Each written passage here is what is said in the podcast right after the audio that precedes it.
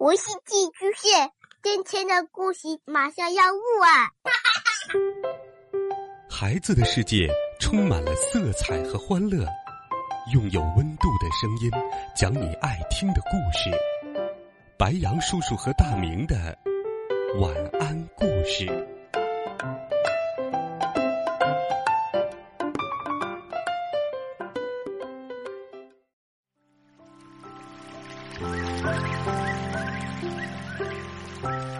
小朋友们、同学们，大家好，欢迎收听白杨叔叔讲故事。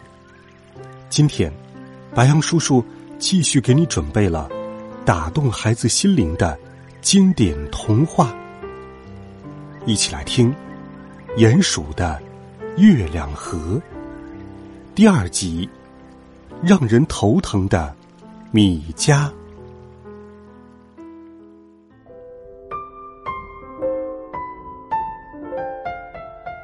鼹鼠爸爸米先生把自己的家设计成了一个地下迷宫。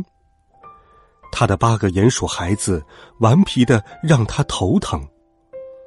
第九个孩子却因为贪睡让他头疼。一直到米家长成大鼹鼠的时候，他的睡眠习惯还是和别的鼹鼠不一样。早上。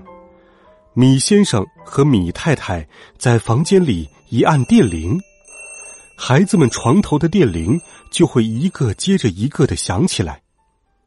大家乱哄哄的起床，穿反衣服，穿错鞋子，扣错扣子，什么样的事都可能发生。他们起床的时候还没怎么清醒，一开门总是相互撞一下。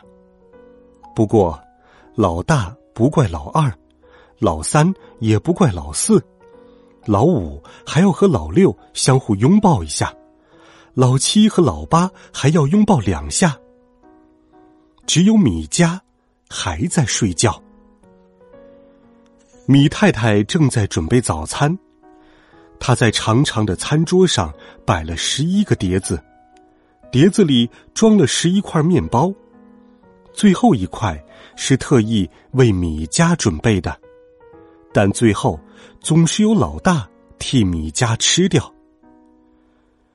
米先生已经穿上了自己蓝色的工装裤，口袋里面的工具在叮当作响。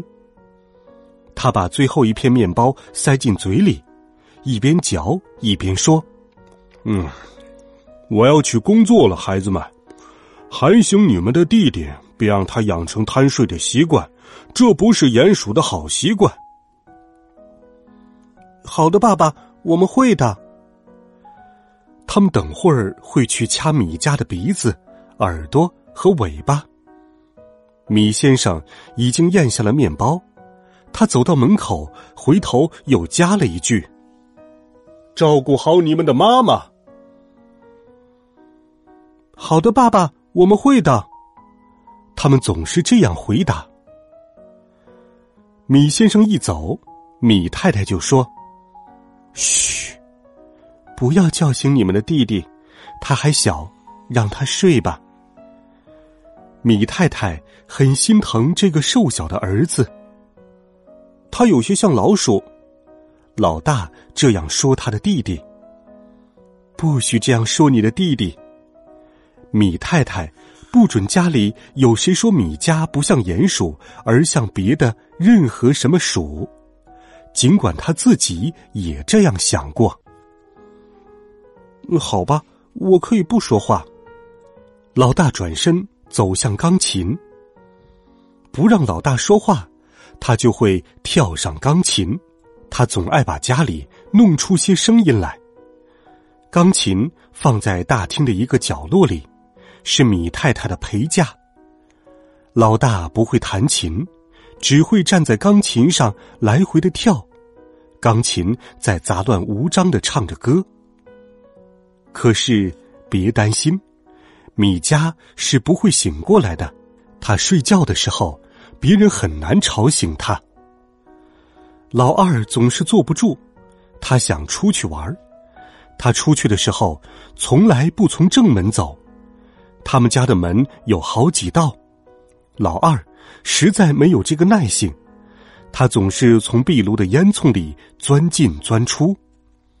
每当他从烟囱里钻进家门的时候，米太太就以为他是米家，因为他浑身都变黑了。老三开始荡秋千，他看准了米太太的篮子，米太太的篮子都挂在客厅的天花板上，一个一个好像吊灯。米太太喜欢收集篮子，就像米先生喜欢收集工具一样。篮子成了老三的天地，玩累了，他就在篮子里睡觉。有一次，米太太到处都找不到他，急得眼泪都下来了。一直到米先生回家，听见篮子里发出呼噜呼噜打鼾的声音，才发现了他。现在，只要找不到他。米太太就开始把篮子一个一个摘下来看。老四、老五、老六、老七和老八一起玩好人坏人的游戏，他们总是抢着演坏人。他们在家里上上下下、里里外外来回奔跑、打滚儿，最后总是坏人胜利。他们这样折腾了一整天，可是米家。一直在睡觉。晚上是一家人团聚的时候，米家在爸爸回家以前起床了，是哥哥们拉他的耳朵、掐他的鼻子，才把他叫醒的。米太太摇着头对米先生说：“哎，亲爱的，我在家里一天可比你在外面干活更加受累。”米先生说。哦，他们都长大了。等他们再大一些，我会带他们出去干活，把他们的力气用在该用的地方。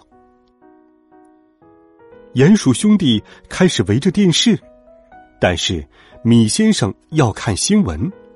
电视里正在播放一则新闻：月亮河今天搬来了鼹鼠倪先生一家。倪先生是一位出色的土质研究专家。接着，是倪先生全家在电视里露面。啊，他们家族的皮毛是灰色的，他们的祖先可能住在星星河一带。米太太说：“他们家没有男孩。”老八嚷嚷着。电视上，倪先生的孩子真的全都是女孩。好像有十几个。新闻过后是孩子们的动画片，他们看的是丑小鸭，在一群鸭子里有一只很丑很丑的天鹅。但是米家早就不知道跑到哪里去了。他不喜欢看电视，他更喜欢看书。妈妈，米家是我们这里的丑小鸭吗？老大问。大概是这样吧，米太太回答。因为老大开了头，所以其他的鼹鼠孩子就开始一起议论米家了。他常常独自发呆。他说他不喜欢土地，而喜欢天空。他还说他不想学习挖掘，他没有兴趣。他常常画奇奇怪怪的图纸。听说是为了设计鼹鼠望远镜，可以看见天上的星星。他们说这些话的时候，米加不在家，他是在看天上的星星，还是在屋外的树下看书，或者是在月光下画着他的图纸？米加的头脑里的确有很多奇奇怪怪的念头，就连他平时做的事情。米太太也无法弄清楚，但是有一点可以肯定：米家不喜欢泥土，不愿意挖掘，这可真让米先生和米太太担心极了。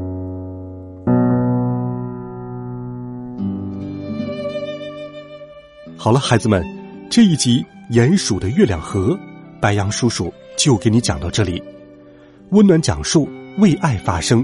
每天，白杨叔叔讲故事都会陪伴在你的身旁。如果你有喜欢的故事，欢迎给白杨叔叔留言。我们明天见，晚安，好梦。